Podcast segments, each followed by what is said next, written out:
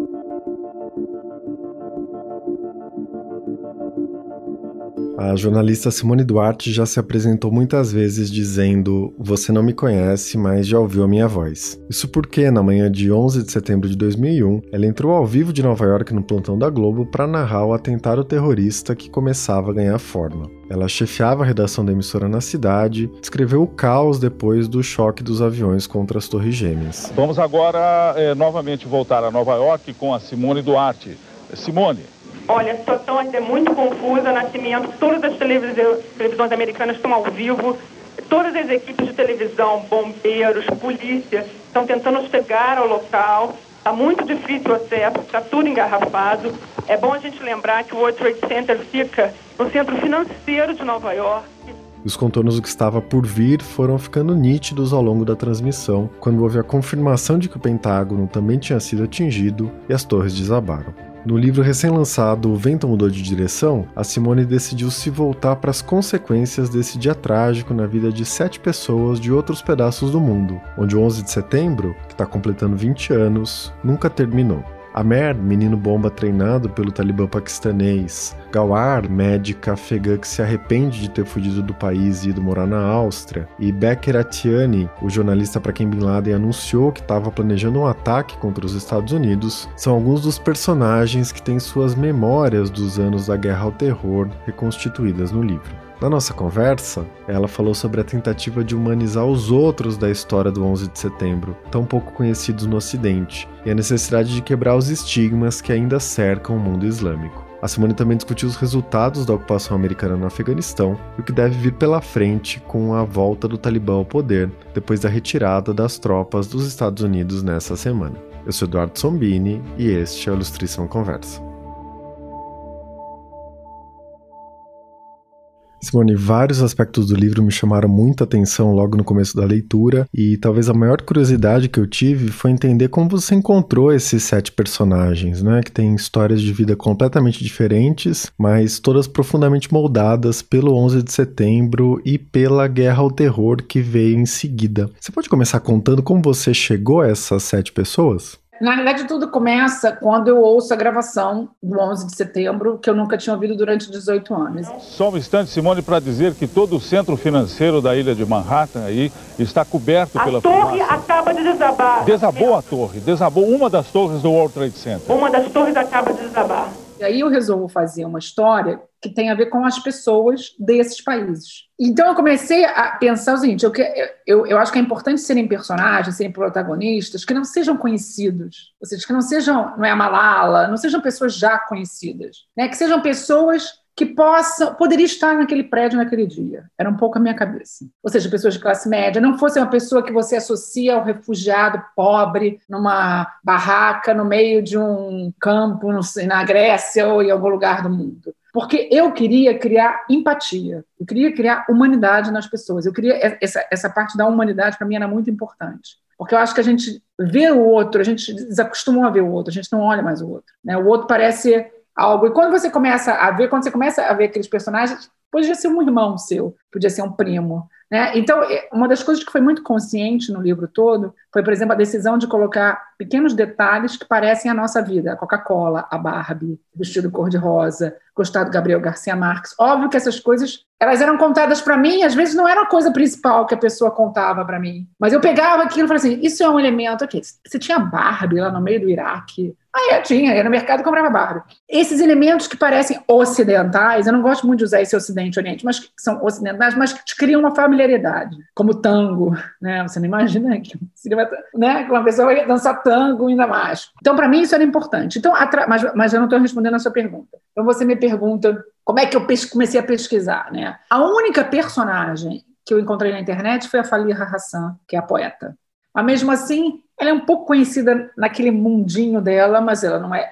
Era conhecida no Iraque, mas não é uma pessoa conhecida por toda. Enfim, não é uma pessoa, é, digamos, que todos conheçam. Fora ela, nenhuma das outras pessoas são pessoas Quer dizer, tem um jornalista, mas mesmo jornalista que entrevistou Osama Bin Laden, e que é um encontro muito curioso, porque eu não, queria, eu não, eu não fui com a ideia de entrevistar jornalista. Quer dizer, eu ia com a ideia de entrevistar jornalistas como contexto. Entrevistei dois ou três, mas era para contexto. Só que eu fui convidada para um seminário de segurança e liderança no Paquistão em março de 2019. E já que eu ia para lá, eu já, eu já eu parti com a ideia, bem, vou aproveitar e vou entrevistar o último jornalista que entrevistou o Osama, que era o Hamid Mira, um jornalista paquistanês. Só que nesse, nesse meio tempo, eu eu tava, cheguei atrasada, cheguei um dia atrasada nesse workshop, estava no ônibus, a gente ia para um jantar, sentou uma pessoa na minha frente no ônibus, enquanto a gente esperava. E tinha muita segurança, então a gente tinha um esquema de segurança, escolta militar, com armas. E, e ele estava na minha frente e eu disse: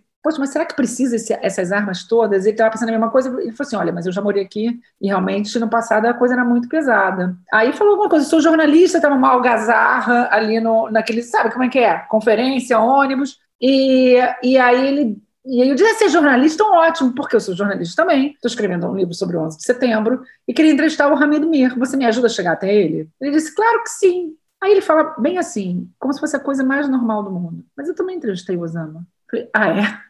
Como assim? Não, foi para mim que o Osama disse que ia atacar e começou a me contar. Eu falei, bem, peraí, não para tudo, você, você, eu quero entrevistar você. E aí ele continuou falando, a gente conversou aquela viagem, né, aquela viagem até chegar ao nosso destino, que era um jantar, e quando ele sai do ônibus, ele diz assim para mim, pois é, eu nasci de novo. Então eu tenho dois aniversários. Eu tenho o meu em outubro e tenho o outro em dezembro. Que aí ele já tinha me contado o que vai acontecendo, o que no livro você vai sabendo aos pouquinhos. E eu falei, gente, esse é um personagem, né? Então, assim, esse, por exemplo, é um personagem que caiu no meu colo. Tanto que ele é o sétimo, né? Porque você vê que o livro é dividido em dois personagens por país. E ele fica meio solto por fora. Mas, ao mesmo tempo, eu não acredito em coincidência, tá? Eu acredito que as coisas aconteçam e vão acontecendo porque você está fazendo alguma coisa para que elas aconteçam. Eu fui a voz do Brasil. Ele foi a voz que foi escolhida por um homem que fez o atentado, o maior atentado da história que a gente tem notícia. Ao mesmo tempo, uma voz que quase ninguém conhece. Porque se você vai até no Wikipedia, o nome dele não aparece como tendo entrevistado o Osama. É, eu queria te perguntar sobre isso, na verdade, porque essa entrevista, né, olhando em retrospectiva, é uma coisa enorme. É o Bin Laden, em junho de 2001, prometendo atacar os Estados Unidos. E a história dele é muito pouco conhecida, né? É, por que você acha que isso é assim? Eu acho que é porque ele é jordano, porque é palestino, deve ser por isso. Porque, assim, por que, que é no Wikipédia da vida você tem todos os ingleses, a, o paquistanês que entrevistou três vezes, né, que, que trabalhava para a CNN, que trabalhou com as outras, e ele você não fala nada. Enfim, é um mistério. Não sei se é porque ele é palestino, é, de origem palestina, não sei se é porque ele é uma pessoa low, muito low profile, Uh, não sei, enfim, mas é porque talvez seja porque a gente só olha um, um, lado da história, e ao longo desses 20 anos, a gente só teve a visão americana e inglesa de tudo isso, principalmente a visão americana e inglesa. E voltando a falar de vozes, você tem a minha voz, digamos que é a justificativa para escrever o livro, né, porque você vê que eu apareço muito pouco, que eu, eu dou a voz para eles. Você tem as vozes deles, que são as vozes que interessam, e você tem a voz do Becker, que além de ter sido uma voz, digamos, né, do lado de lá, né, é, uma voz que não foi nem ouvida aqui, apesar de ser uma voz que o Osama queria usar, é, na época foi ouvido, né, de uma certa maneira, no, no Oriente Médio foi ouvido, que, que vai ter uma grande transformação na vida dele. Ou seja, por causa daquela entrevista, é que ele vai se interessar por movimentos islâmicos. E porque vai se interessar por movimentos islâmicos e virar um especialista, vai acontecer o que aconteceu com ele. Conta a história dele, por favor. É, como essa entrevista mudou a vida do Becker e como foi para você registrar essa experiência dele, né, super traumática, e contar essas memórias? Ah, você sabe que durante o tempo que a gente ficou, a gente conheceu o workshop durante 10 dias, não, uns 7 dias. Eu entrevistei no final, nos 10, no final do no sétimo, oitavo dia, quando eu, quando, eu, quando eu tinha acabado. Nós ficamos umas três ou quatro horas tomando café da manhã. Ele não me contou muito do sequestro, né? Ele vai ser sequestrado, né? Agora vamos falar, né?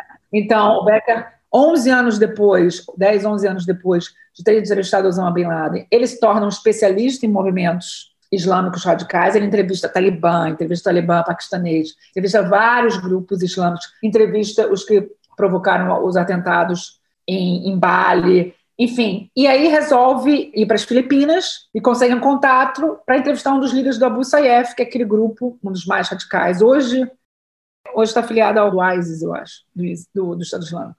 Enfim, é um grupo bastante radical que tem como, digamos, marca registrada decapitar pessoas, decapitaram vários estrangeiros, e ele fica em poder do Abu Sayyaf durante um ano e meio. Né? Então, isso é uma mudança radical na vida dele. E eu acho que isso explica também aquele ar tão calmo que ele tem, porque ele tem esse ar de que, quando você convive um pouco mais com ele, ele tem esse ar de que é como se ele não tivesse ali, às vezes. É como se fosse. Né, uma pessoa que diz assim: eu entrevistei o Osama Bin Laden, mas não diz, ah, eu entrevistei o Osama Bin Laden. Entende? Ali, uma, ali é, é, alguém que passou por alguma coisa que a gente nem, nem consegue imaginar. Né? O que, que passa na cabeça? Eu tento registrar um pouco, mas o que, que passa na cabeça de uma pessoa que fica um ano e meio sequestrada por um dos grupos mais violentos que existem, né? Mas voltando à sua pergunta, então assim, o Becker virou um personagem um protagonista muito forte, né? Às vezes me perguntam qual é o protagonista que eu gosto mais. Eu gosto de todos. Eu, eu tenho, tenho momentos com cada um, entendeu? Eu não, eu não consigo escolher um. Mas já muitas pessoas vieram me dizer que ele é um, que ele é um personagem mais dramático, mais forte. Eu não acho, eu acho que, que tem um acho que todos têm uma dramaticidade muito forte. Cada história tem uma dramaticidade muito forte. Mas voltando a falar de como eu, como eu cheguei até eles, por exemplo, os afegãos. Os afegãos, eu, que é a Gawar e o Raf, né? É, que moram na Áustria. Eu, eu, é, eu tentei falar com dois afegãos antes deles. Um estava em Portugal e o outro na França. E algo em comum de todas essas pessoas que eu tentei falar ou que eu falei, eles tinham muito medo. Assim, que livro é esse que você está escrevendo? É para falar mal dos Estados Unidos? Que não é. Tá? Não é esse o objetivo. Eu dizia, não, não é para falar mal dos Estados Unidos. Ah, mas se eu falar com você, não vão me deixar entrar nos Estados Unidos? Era um outro Aliás, todas as pessoas me faziam essa pergunta, com exceção do general e com exceção do menino que foi treinado para ser um menino bomba. Todos me perguntavam isso. Isso vai me prejudicar de alguma maneira? Eu dizia assim: olha, você tem um passaporte afegão ou tem um passaporte iraquiano, já é motivo pelo qual te param na alfândega americana. Então, ou é alfândega de qualquer lugar do país europeu. Assim, não vai ser por isso. Agora, você tem que pensar, tem que ser algo que você se sinta confortável a fazer. Né? É, então, duas pessoas já tinham me dito não. E, curiosamente, com essa rede de contatos que eu tenho, eu tenho uma, uma pessoa que eu conheci, austríaca, que havia trabalhado no órgão do governo austríaco de integração de refugiados. E me falou do RAF. Mas me falou do RAF como alguém que poderia me ajudar junto à comunidade afegã. E aí eu fui descobrir né, a situação dos afegãos é, na Áustria, que é o terceiro país que mais tentam ir, porque depois você começa a pensar, a Áustria fica ali naquele meio, a sua primeira entrada para uma Europa mais, digamos, desenvolvida, né? depois que você passa pelo leste europeu ali. Então sempre foi um ponto de entrada, com preconceito, né, e tudo isso. E aí o Raf, eu começo a conversar com ele, e num primeiro momento ele era só para me apresentar a outras pessoas. Então eu vou para a Áustria e converso com três afegãos, incluindo, incluindo o Raf, sem saber, um, eu fui assim, se eles iam querer participar, dois, se eles eram realmente as pessoas, é, digamos, que fariam assim, que se encaixariam na história. Quer dizer, não se encaixariam, porque não tinha algo assim. O único, digamos assim, o único pré-requisito era: o 11 de setembro mudou a tua vida. Né? Se a história se encaixasse, era isso. Agora, se ele era a favor disso, a favor daquilo, se ele gostava do Talibã, se não gostava do Talibã, isso para mim não importava. Era ele que ia contar a história dele, né? ele ou ela. É, eu queria ter também personagens femininos, para mim isso era importante. Né? Então, também não queria ter só homens e conseguimos, assim, tem quatro, três, então acho que está equilibrado. E se não tivesse o Becker, seriam três, três, eu acho que está equilibrado. Então, o, o, os afegãos foi assim, eu fui, e aí lá os conheci, né, pessoalmente.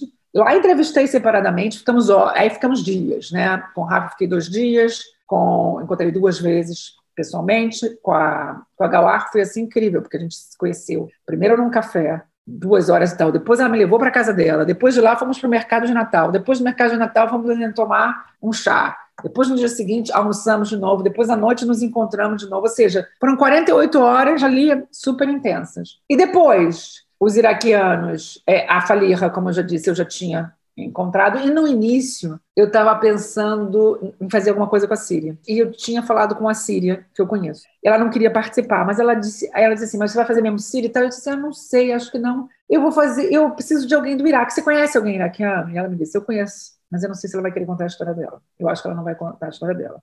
E tem umas, um pai que é um, uma pessoa misteriosa e tal, mas eu acho que ela não vai querer falar, porque ela nunca quis falar. Mas eu vou falar com ela para ver se ela quer falar com você, para você explicar o que você quer fazer.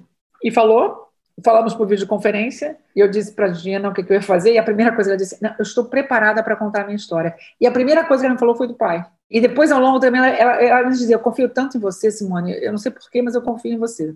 A Gina vai ser a única pessoa que eu não vou encontrar pessoalmente, por causa, primeiro, a gente ia se encontrar no Líbano. Ela ia sair de Damasco e eu ia encontrá-la no Líbano, em Beirute. Só que aí tem os protestos no Líbano e eu não consigo. E ela não conseguiria ir por terra, por, por de carro, porque as, tinham estradas fechadas. E depois marcamos para março de 2019, não, 2020, quando começa a Covid. Então, mas com ela, em compensação, eu fiquei fiz tantas videoconferências, não é a mesma coisa, né? Eu gosto muito de estar no ambiente, porque você no ambiente, você percebe como é que a pessoa pega a xícara do chá, como é que ela apaga a luz, como é que ela chega, o olhar, e isso tudo, quer dizer, com a gente a gente conseguia de vez em quando, quando ela pegava o cachorro e tal, mas era muito mais, é diferente. Então, Iraque, Iraque, o que, que aconteceu? A Gina, no início, eu tinha dúvidas se era mesmo ela. Aí depois eu também fiquei pensando, será que o pai dela era mesmo isso que ela diz que é?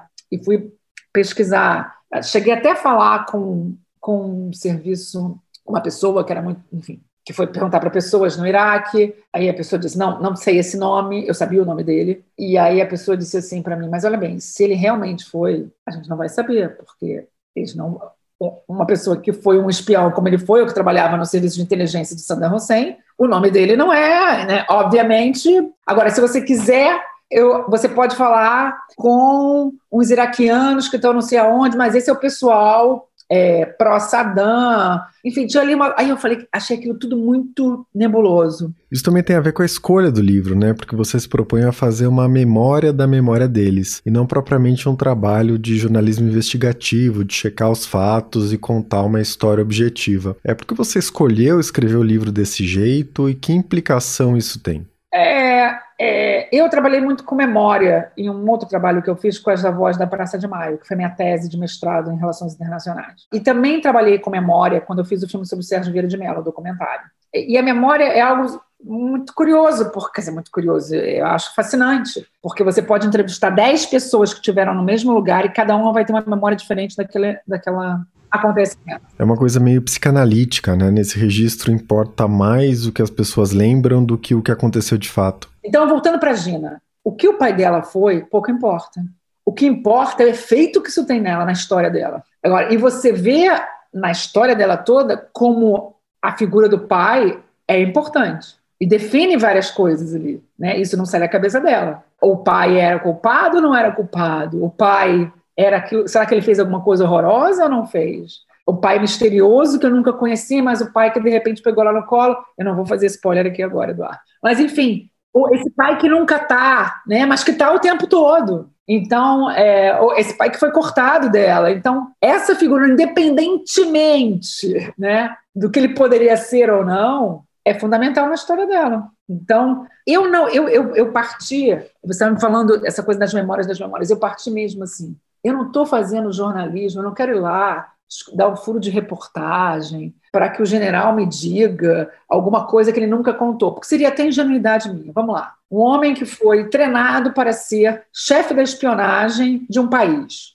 Vamos supor que fosse nos Estados Unidos, chefe de espionagem da CIA. Você acha que ele vai me contar os segredos? Agora, há maneiras de falar sobre os assuntos. Tem um trecho no livro que é quando eu mostro aquele o documento do que que a inteligência militar americana diz dele. Não foi na nossa primeira entrevista, foi na nossa segunda entrevista. Porque entre a nossa primeira entrevista e a nossa segunda entrevista se passaram alguns meses. E aí eu fui pesquisar algumas coisas e descobri aquilo. Foi um achado para mim, porque aquilo era um instrumento. Eu levei para ele e disse assim: então, vem cá, posso? Você, já, você sabe que você. Né, óbvio que você sabe que todo, todo espião vai ser né, um chefe de espionagem de um lugar, de inteligência, vai estar na espionagem do outro, vai ser espionado pelo outro. Mas o que, que dizem de você? Eles dizem, ah, eu lembro vagamente e tal, mas eu acho que ele lembrava, agora não sei o quanto ele lembrava. E ler para ele as reações dele, aquilo é real, entendeu? Aquilo não é não, não fake porque, porque aí envolve uma série de outras coisas. Então, isso é. E também, no, na, quando eu vou entrevistá-lo a segunda vez, tinha acabado de sair, o Washington Post tinha acabado de publicar os Afghan Papers, que mostravam que durante 18 anos os,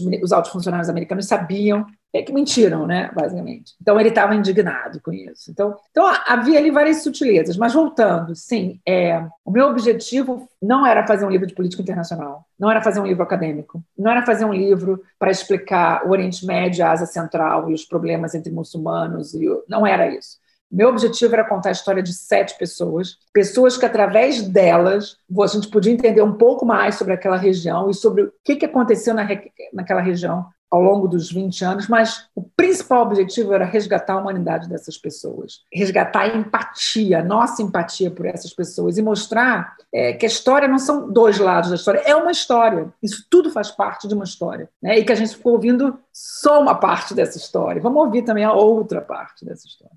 Com certeza. Bom, você já falou um pouco sobre quase todos os personagens. Eu queria falar agora sobre o Amer, né, que é esse menino pobre, cooptado pelo Talibã, treinado para fazer um atentado suicida. É, eu tenho a impressão que ele é o personagem mais cru do livro, né, no sentido de que ele representa uma das maiores brutalidades que pode acontecer em uma guerra, que é fazer uma criança usar um colete com uma bomba e mandar ela explodir um alvo inimigo, né? Nesse caso, não era nem um alvo inimigo, né? Quando você pede para uma criança para matar outras pessoas que estão rezando, né? É, é algo assim, que ele, não, ele ali ele não ia matar um soldado, ele ia matar pessoas da mesma religião que ele, só que de uma seita diferente.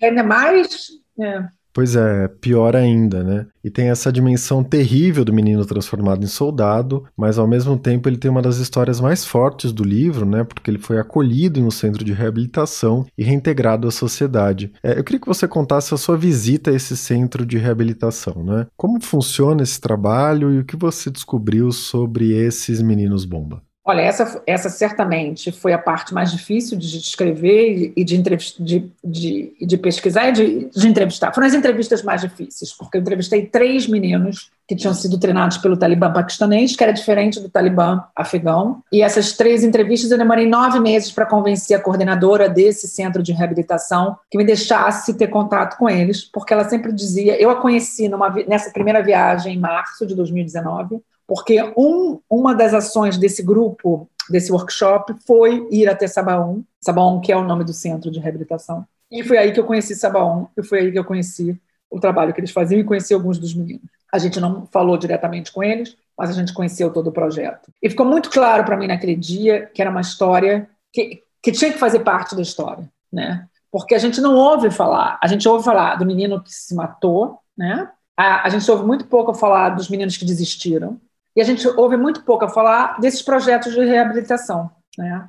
É, e como é que você faz isso? E nesse caso, é um projeto que é cada menino é tratado individualmente, ou seja, não é uma receita de bolo e todo mundo é igual e todo mundo tem cursinho igual, não é. Cada um tem seu tempo. Então, eles trataram 227, 39 desses 227 já foram completamente reintegrados. Nenhum deles voltou ao extremismo mas esses outros que, ah, cento e poucos, 190, é, eles são monitorados, porque o, o, trabalho principal não é, quer dizer, é claro, é quando eles estão no centro, mas depois que eles saem do centro para serem reintegrados, e aí eles passam pelo centro de monitoramento. E nesse centro de monitoramento, é, na verdade, muitos deles vão direto para as suas casas, outros passam por ali, eles voltam a ser considerados risco alto. E por que isso? Porque voltando para as suas famílias, voltando para as suas comunidades, que voltar ao extremismo pode acontecer. Por quê? Porque às vezes os pais não aceitam, às vezes os próprios pais ou irmãos eram extremistas, estão ligados até hoje ao Talibã, né?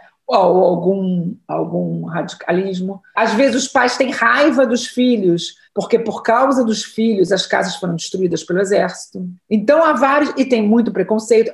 Eles não falam da história deles quando eles voltam. A história deles é contada dentro do centro para os psicólogos e tal. cada um deles tem um psicólogo, cada um deles tem um assistente social.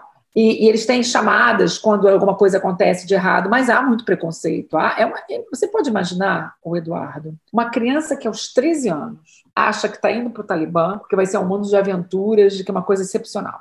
Depois se dá conta de que não é bem assim, que aquilo que ela está fazendo não é bom, porque eles eram ensinados que eles iam para o céu ou para o paraíso e que o que eles estavam fazendo era bom, eles não eram, eles não tinham a noção de que aquilo era mal, era mal, que não se fazia. Para eles aquilo era normal, porque eles eram ensinados no Alcorão que eles não sabiam ler, né, numa língua árabe que não é a língua deles, né, eles falam pasto.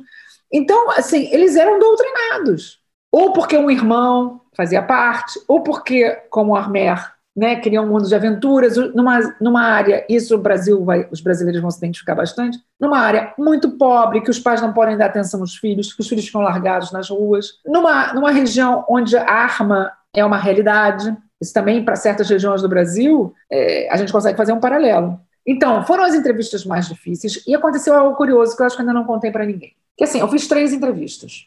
A segunda e a terceira eu fiz no meu quarto. Vinham um deles, o psicólogo, mas estava muito frio, era dezembro, estava muito frio. A primeira entrevista a gente fez numa varanda. E depois no eles ficavam morrendo de frio. Ele ficava morrendo de frio. E eu falei, meu quarto. Sem me dar conta do que, que era para um menino daqueles entrar no quarto de uma mulher estrangeira. Sabe, quando você está muito concentrada no que você está fazendo, e, e, ali eu queria ser menos jornalista, queria ser mais antropóloga, tá? porque eu queria interferir o mínimo. Não sei se fui bem sucedida. Na terceira entrevista eu me senti muito mal, achei que não estava, achei que estava pressionando o rapaz, entendeu? É, tanto que acabei a entrevista mais cedo, achei que não. Me senti mal comigo mesma, não dormi naquela noite.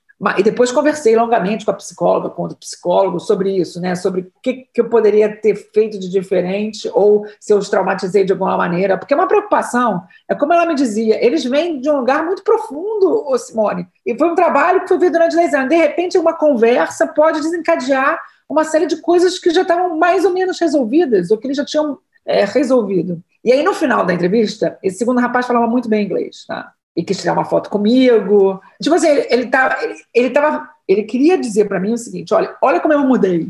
Eu não sou mais aquele menino. Eu não faço mais aquelas coisas. Olha como agora eu falo inglês. Eu agora é, dou aula para as pessoas. As pessoas me respeitam. Eu estudo filosofia. Eu falo de Sócrates, de Platão. Ele falava, ficava falando de Platão para mim. Imagina, dez anos antes ele estava jogando bomba contra militar ou contra xiitas ou contra escolas de meninas. E de repente ali estavam falando de Platão e Sócrates de filosofia. Olha a evolução, olha o caminho que esse menino percorreu, a cabeça. E ele olha para mim e fala assim: você está percebendo que alguns anos atrás eu estou aqui num quarto de uma mulher e estou olhando no olho dela? Isso seria impossível. E aí eu me dei conta, falei assim: caramba, olha o que ele está me dizendo, né? E mesmo na sociedade hoje, é uma sociedade conservadora, você não entra no quarto de uma mulher. Né? Tudo bem que a gente não estava na cama, a gente estava sentado nas mesas, cadeiras, estava com psicólogo e tal. Mas ali também foi para mim um aprendizado, tipo assim, será que eu também não devia ter feito isso? Devia ter pensado nisso. Né? Era uma coisa que para nós, né? Mas vamos lá. Se eu vou te entrevistar e a gente está num lugar frio, eu digo, não, vem cá no quarto, senta aqui. Mas talvez para eles não. Mas ele, me, mas ele não me disse isso como uma crítica. Ele me disse isso numa assim, Agora você consegue imaginar o meu, o meu caminho, o meu, o que, que me aconteceu, né? Como isso para mim significa algo que é diferente para você? É... Então é assim, a gente não tem ideia do que aquelas pessoas passaram. A gente não, não tem ideia do que na cabeça delas. É, você pode imaginar tudo, né? Como é, é, como é que é reencontrar um pai, reencontrar uma mãe? Como é que é achar que, que a morte, né, de uma outra pessoa não é fazer maldade? Então assim, é muito duro, é muito duro. E o caminho que eles ainda têm que percorrer, né? de, de se integrar né? completamente. Sim.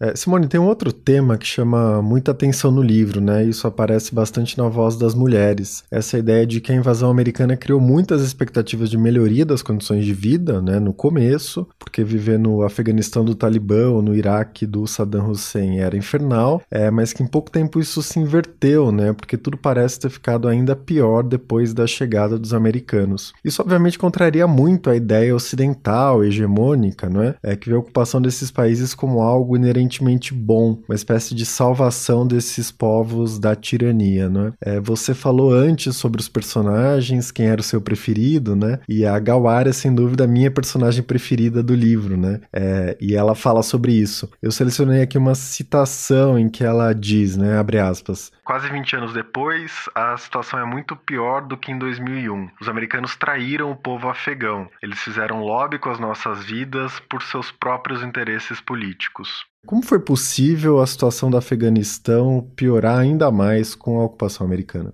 É que você não resolve esse tipo de situação com arma, né? Nem com, com exército. E há uma coisa que é não entender a cultura do outro e não perceber as nuances culturais. Eu estava conversando ontem ou anteontem com o Marcos Uchoa, que é o jornalista da TV Globo, e ele estava me falando de uma entrevista que ele fez em que uma ONG destruiu os poços, construiu poços d'água no meio da, da pequena aldeia, no Afeganistão. E as mulheres foram lá e destruíram os poços d'água. E, e, o pessoal da ONG não entendia, mas por que destruíram? Tão bom. Não, porque aquele momento era o momento que elas iam buscar a água no rio, iam buscar a água não sei aonde, era o momento delas, era o momento social delas. E eles destruíram com aquilo. Agora, eu posso dar para você outros N exemplos. Um exemplo, que é para mim, é, é, é, e aí você multiplica pelo Afeganistão inteiro, era a corrupção. Então, o que, que acontecia? Vamos lá, uma, uma, uma aldeia sabia que iam fazer um investimento de 150 milhões de dólares para melhorar aquela aldeia, trazer casas e fazer coisas maravilhosas. Só que assim, alguém contra, subcontrata alguém. Esse alguém, fica, essa empresa fica com 20% em Genebra. Aí essa empresa de Genebra subcontrata alguém, sei lá onde, Bahrein ou sei lá onde, fica com mais 20%. Quando o dinheiro chega no Afeganistão, já não tem mais dinheiro ou tem muito pouco. Então, aquele sonho daquela aldeia que ia ter aquelas casas não existe mais. Agora, imagina isso multiplicado pelo país todo. Aí você entende a frustração do povo afegão. Depois, uma outra coisa que tem que entender é que o Talibã, por pior que seja, e para a gente às vezes é difícil entender isso, eles tinham uma causa, e a causa deles qual era? Se livrar de uma ocupação militar que ninguém imaginou, nem o próprio Osama deveria imaginar, que ia durar 20 anos. Uma coisa é, ó, eu vou lá, vou capturar o Osama, vou tirar o Talibã. 20 anos. Em 20 anos, um trilhão de dólares. E o que, que você melhorou na vida das pessoas? Ok, nas grandes cidades, em algumas cidades, as mulheres têm, vão à escola. Mesmo assim, 60% das meninas 60% das crianças no Afeganistão que estão fora da escola são meninas. Então, assim, com esse dinheiro todo, não poderia ter sido feito muito mais. E aí, o que, que o Talibã faz ao longo, desde 2005, 2006? Ele vai, vai conquistando aquelas regiões todas, os líderes tribais, ele conversa com os líderes tribais. Os líderes tribais, ok, vamos com vocês e tal. E por quê? Porque ninguém, go ninguém gosta de ser ocupado militarmente, né? principalmente um povo que tradicionalmente ele expulsou três vezes derrotou três vezes os britânicos, derrotou uma vez os soviéticos, derrota os americanos. A, a história do Afeganistão é isso. Eles derrotam o opressor que veio de fora e depois eles se brigam entre si. Então, assim, é óbvio que isso eu estou resumindo, mas, por exemplo, as situações do gênero, as cidades, a surpresa foi como eles chegaram tão rápido acabou. A surpresa não é que eles chegaram acabou, porque havia cidades ou pequenas localidades em que as tropas da OTAN estavam de dia as, as, tropas americanas, e à noite era o Talibã que controlava. Então, assim, o Talibã já estava controlando mais de 50% do país ou mais. E a outra ilusão de que os americanos vão lá para salvar as mulheres, também que também é uma ingenuidade. Né? Os americanos foram para lá, não foi para isso. Acho assim, a bandeira das mulheres é usada em muitos momentos para defender uma série de coisas, porque é uma bandeira popular, que fica bem. Né? É, mas, a maior parte das vezes, ninguém está pensando nas mulheres. Porque, assim, se estivessem pensando nas mulheres, 51% das mulheres hoje no Afeganistão, em 2017, sofriam de algum tipo de violência física ou sexual. Com os americanos lá, com 20 anos, sem Talibã. Né? Então, é muito mais complexo do que isso. A outra coisa é a nossa visão do que é ser muçulmano e do, né, do outro, que é, ah, tem que tirar o véu, tem que tirar isso. Você já perguntou para as mulheres se elas querem tirar o véu? Se é cultural delas? Se elas querem ficar com o véu ou não querem? Por exemplo, a mãe da Gawar, eu estava conversando com a Gawar essa semana passada, por causa do que aconteceu no, Afeganistão desde o dia 15. E ela diz: a minha mãe, a, mãe dela estava na Turquia. Eu não posso dizer por quê, porque senão eu vou dizer o que aconteceu depois do livro acabar. É, mas a mãe dela estava na Turquia. No dia que o Talibã chegou, a mãe e o pai, no dia que o Talibã chegou a, a Cabul, a mãe e o pai dizem que querem voltar. Olha bem, eles fugiram do Talibã, eles fugiram depois. É, a filha fugiu da ocupação, né? E outros filhos fugiram também. Cada filho está num país do mundo, só um que mora lá com ele, em Cabul. E eles querem voltar para casa. E aí a Gawar diz assim, sobre essa coisa do véu, ela diz assim, a minha mãe, quando está na Turquia, não usa o véu, mas fa fica fazendo compras de véus para usar quando voltar, e hijabs para usar quando voltar. Afeganistão. Eu pergunto, oh, mãe, mas por que, que lá você. Não, é cultural, nós somos conservadores. Ou seja, independentemente se é burca ou se não é burca. A gente tem aquela artista, a primeira artista de rua afegã, que é, tá muito, é muito famosa, e que, no, e, e que no Instagram tem aquelas imagens da menina né, coberta, com, com os talibãs em volta, e ela com um, com um teclado, que diz: o problema não é a burca, a própria Gamar diz: se fosse escolher entre a burca e ter educação e ter o que comer e não ter atentado suicida, eu escolho tudo isso. E ela me disse algo também que foi bastante forte. Ela disse: eu me arrependo todos os dias de ter ido embora. Eu hoje ficaria no Afeganistão. Ela até diz: as pessoas vão me julgar errado, vão dizer, ah, está dizendo isso porque está fora. Não, ela disse: não tem um dia que eu não me arrependo. Porque por mais que você tente se integrar, não é a sua casa. Aliás, ela diz isso no livro de uma outra maneira, que eu acho que é um. Ali é uma hora que eu chorei com ela e é uma hora que eu choro toda vez que eu penso. Simone, você topa ler esse trecho do depoimento dela? Meu noivo diz que eu exijo muito de mim mesma e que é por isso que fico nervosa e com essa sensação de desconforto. Acho que essa sensação nunca vai desaparecer. Começou quando saí de Cabul e vai ficar comigo para sempre. Uma parte de mim ficou no meu país. Eu não me sinto em casa aqui. É como se estivesse numa pensão. Não é o meu lugar. Quem sabe um dia vou esquecer o que aconteceu e me sentir em casa. Ainda me lembro do cheiro de casa, da casa dos meus pais em Cabul. Gawar ri, um riso nervoso. Era um cheiro de amor. Cheirava a felicidade, a generosidade. Era amor. É, esse trecho é lindo. É, e, e, e, pessoalmente, quando ela disse isso, eu comecei a chorar. Foi uma coisa ridícula, porque, porque era ela que estava passando por aquilo tudo e eu não aguentei e me emocionei e, e chorei. Né, eu, fiz um pouco ao contrário, né, com os meus personagens, alguns deles. Eu chorava enquanto eles me contavam a história. Um pouco. É, o que nas normas jornalísticas talvez não fosse, no livro de estilo talvez não fosse aprovado. É, mas são histórias fortes, né? É, eu queria que a gente falasse agora sobre a retirada das tropas americanas do Afeganistão que terminou nessa semana. O livro, obviamente, acaba antes disso, né? Mas você está acompanhando o que está acontecendo lá. É, o que a gente pode esperar do Talibã de volta ao poder? Hoje se fala muito de uma eventual moderação né, em relação ao regime de 96 a 2001, com algumas liberdades mínimas. Você vê chance disso acontecer? É, eu acho que está se formando um novo quadro. Obviamente, o Talibã não é o mesmo que era há 20 anos, né? tem uma nova geração. Ideologicamente, eles são mais radicais, eles têm uma visão da Sharia, eles têm uma visão do Alcorão que não é uma visão moderada, e que não é nem que está lá, porque se você leu o Alcorão, a mulher pode se divorciar, as mulheres podem ter profissão, isso é uma visão deturpada do que é o Corão, ou seja, a vitória deles, de uma certa maneira, é uma vitória ruim para os governos é, moderados, né? É, seria muito melhor se fosse um governo moderado. Agora, eles não são o que eles eram há 20 anos. Exemplo: há 20 anos, basicamente, eles eram muito pobres, sem instrução nenhuma, porque tinham sido vítimas da própria invasão soviética, né? tinham lutado né, contra os soviéticos. Esses agora, essa nova geração, uma geração que estudou, que sabe falar línguas, que deu a volta nos americanos, porque negociou com os americanos e deu a volta nos americanos. A verdade é essa. A verdade é eles aprenderam marketing, tudo isso. Eu acho curioso, eu acho uma, uma certa hipocrisia da imprensa americana e da imprensa internacional, que diz assim: isso tudo que eles estão falando é marketing. Eu fiz uma coisa há uns dias atrás, eu peguei um, um depoimento, uma, uma declaração uma entrevista do, do porta-voz do Talibã e comparei com uma de um porta-voz de uma entidade americana, um departamento de Estado. É a mesma coisa.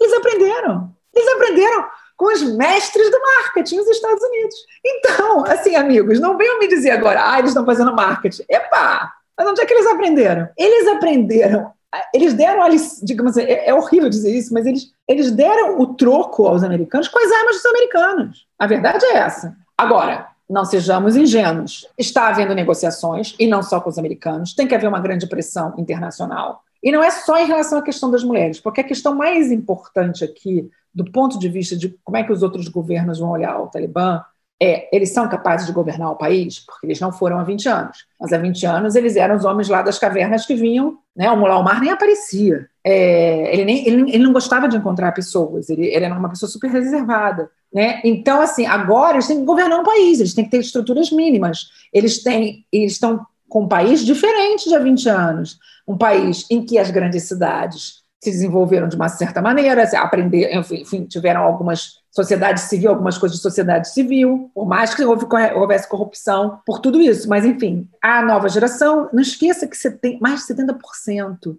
da população afegã não viveu sob o regime do Talibã nasceu nesses 20 anos. Então, eles ouvem falar do que era o regime afegão, mas eles não viveram o regime, o, regime do Talibã. Então, assim, há muitas. É, é, há muitas perguntas. Eu acho que a gente tem que esperar um pouco. Eu acho que está havendo é um frenesi, um frisson. Tipo, ah, eles não vão fazer nada. Eles vão, qualquer coisa que aconteça, ah, o Talibã, o Talibã vai fazer isso. Eu acho que tem que esperar, porque eu acho que é agora que eles vão mostrar o que eles querem fazer.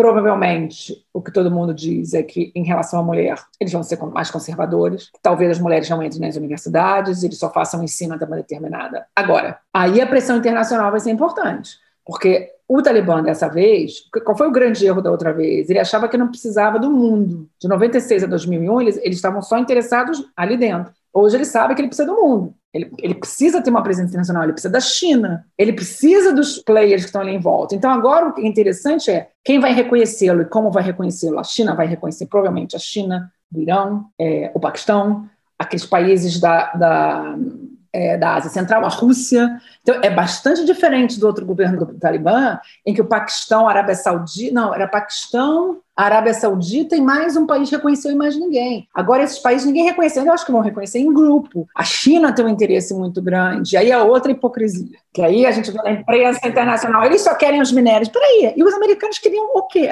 Né? Simone, numa entrevista, acho que na conversa com o Bial, em que você participou, você disse que existe uma hipocrisia dos países europeus e ocidentais em relação ao Talibã, né? Porque muitos desses países criticam a ideia de normalizar as relações diplomáticas com o Afeganistão e, ao mesmo tempo, criam todo tipo de dificuldade para acolher os refugiados que estão fugindo do país, né? Sanção vai ser a pior coisa que pode ser feita, porque isso já fizeram no Iraque e deu no que deu, já fizeram contra o Paquistão e deu no que deu. Sanção não dá certo. Os únicos prejudicados com sanções econômicas são o próprio povo. E eu acho que você exerce a pressão é, através, entendeu? Você fala assim, olha aqui, Talibã, vamos lá. Então, para você ter isso, vamos fazer isso, isso isso. E, e, é óbvio, por exemplo, uma coisa que a Gawar me disse é que a, a, os pais, né, ligaram para para casa, para os vizinhos, para saber o que estava acontecendo. E dessa vez o Talibã não foi em todas as casas, não tirou tudo, não tirou os eletrodomésticos, não tirou os computadores, não destruiu as televisões. Está só indo em casas de pessoas que eram do governo, tinham altos cargos no governo. E para os próprios pais isso já é um sinal diferente. De, de, peraí, alguma coisa mudou. Eles não estão sendo exatamente como eles foram da outra vez. Tanto que ela me diz que ela tem falado com várias pessoas no Afeganistão, em Cabul, as pessoas estão com medo, sim. Estão com receio, sim, mas estão em casa. Ela diz: não é todo mundo está no aeroporto. No aeroporto as pessoas que trabalhavam com os americanos ou com os estrangeiros. Então, mas outra coisa, a gente tem que olhar as fronteiras, nas né? fronteiras terrestres. Porque quem é que tem dinheiro para sair pelo, de avião? Então, assim, a gente tem que olhar como é que estão as fronteiras. A fronteira com o Irã, a fronteira com o Paquistão, as pessoas estão saindo? Eu tenho ouvido pouco sobre isso. Com quem eu falei no Paquistão me diz que estão saindo pouco, mas não sei o quão isso teria que apurar melhor. Mas hoje em dia existe um muro, né, uma cerca que separa aqueles 2.500 quilômetros de fronteira, que é mais ou menos como se você fosse de São Paulo até Recife. Imagina, uma fronteira que é dessa dimensão. Aquilo era aberto. Eu, quando fui lá em 2004, eu atravessei, não tinha ninguém, não precisava passaporte, não precisava de nada, entendeu? Então, do mesmo jeito que eu atravessei, atravessava o Talibã, atravessava a Al-Qaeda, atravessava quem quisesse. Ali naquele trecho que é o mais, assim, menos montanhoso. Agora, há outros trechos que você atravessa por não sei aonde, e que é aí que não, não, não te acham mesmo. Mas hoje, 80% desses 2.500 quilômetros estão cercados. Né? Já não é mais fácil, não mais fácil passar. Então, eu acho que assim, a gente tem que esperar um pouco. Acho que tem esse frenesi, é um frenesi da imprensa de, assim, perderam. Agora, o que, que vão fazer com isso? Me, me, eu acho muito hipócrita a gente só se preocupar é com os cidadãos americanos ou com os cidadãos daqui. É como se, o Eduardo é tão triste, porque é como se uma vida no, que tenha sido perdida no World Trade Center valesse mais do que uma vida que é perdida no Iraque, ou uma vida que é perdida no Afeganistão, ou uma vida que é perdida no Paquistão. E isso é que eu acho muito triste. E, e quando eu digo, a gente, né, assim, o, o 11 de setembro que o mundo não viu, isso, a guerra do terror é o 11 de setembro que o mundo não viu. Né? Quantas pessoas morreram Quantas pessoas tiveram que sair de casa? Quantas pessoas hoje moram num país que não é seu e onde elas nunca vão ser aceitas? E separadas das famílias, cada um da família está em algum lugar. Isso é muito duro. E eu acho que a gente tem que resgatar um pouco essa humanidade, olhar o outro de maneira diferente. Se livro contribuir de alguma maneira para que a gente pense sobre essas coisas antes de julgar o véu, antes de julgar né, a, a Faliha anda lá no subúrbio de Nova Jersey e as mulheres, porque ela usa o hijab, acham que ela é uma terrorista. Quer dizer, ela pede para a filha tirar o hijab porque senão a filha vai ser maltratada. É muito duro isso. E você conta que ela fica feliz quando acham que a filha é porto-riquenha, né? Ou seja, é, que ela consegue ser identificada com outra minoria que é menos estigmatizada que a muçulmana, né? É, né, o cabelo encaracolado, a mesma vai ser discriminada. Agora, o que, o que eu acho. Eu li vários livros sobre 11 de setembro, até de ficção, e o preconceito está lá. E eu, agora, esses dias, o livro já, na gráfica e tudo, eu estava lendo um livro, está até aqui do meu lado, eu não vou dizer o nome. Uma autora muito famosa americana, ganhou um prêmio Pulitzer. Ela tem três frases no livro que não me saem da cabeça. Uma frase que ela coloca 11 de setembro ali, em dois ou três momentos, ela fala alguma coisa que tem a ver com 11 de setembro, apesar do livro não ser sobre 11 de setembro. É, e ela diz assim: Ah, aquele homem de pele escura, se referindo a um terrorista. Você vê aí, um homem de pele escura. Depois ela fala, um personagem dela fala de, uma, de um paquistanês que tinha uma loja. É claro que ele era um terrorista, diz o personagem. Ele fechou a loja, deve ter ido voltado lá para o terrorismo. É, é óbvio. É, e depois tem uma outra frase que usa, diz, ah, a cidadezinha aqui era, era capaz de aceitar um muçulmano antes de aceitar um judeu. Três frases com tanta carga de preconceito. E eu estou falando um prêmio Pulitzer. Uma outra pesquisa que eu achei super interessante da Universidade de Stanford, é, que avaliaram durante 35 anos, uma americana, 35 anos, as matérias do New York Times e do Washington Post sobre mulher. Tá?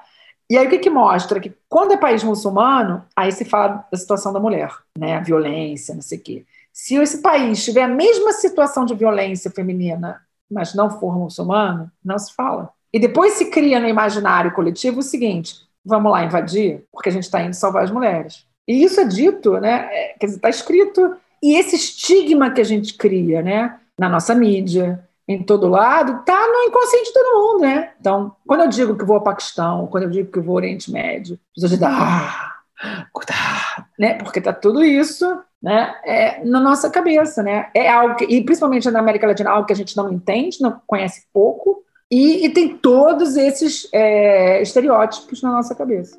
A Simone Duarte, autora de O Vento Mudou de Direção, o 11 de setembro que o mundo não viu, que acaba de sair pela editora Fósforo. Simone, obrigado por contar essas histórias, parabéns pelo livro, né, tão corajoso e tão necessário. Eu confesso que fiquei segurando as lágrimas em alguns trechos, né, é, e muito obrigado pela sua participação. Eu que agradeço, Eduardo, e espero que quem lê o livro se emocione tanto quanto você, tanto quanto eu ao escrevê-lo. Muito obrigada. Este foi Ilustríssima Conversa. Eu sou Eduardo Sombini e a edição de som é da Natália Silva. A gente se vê daqui a duas semanas. Até lá!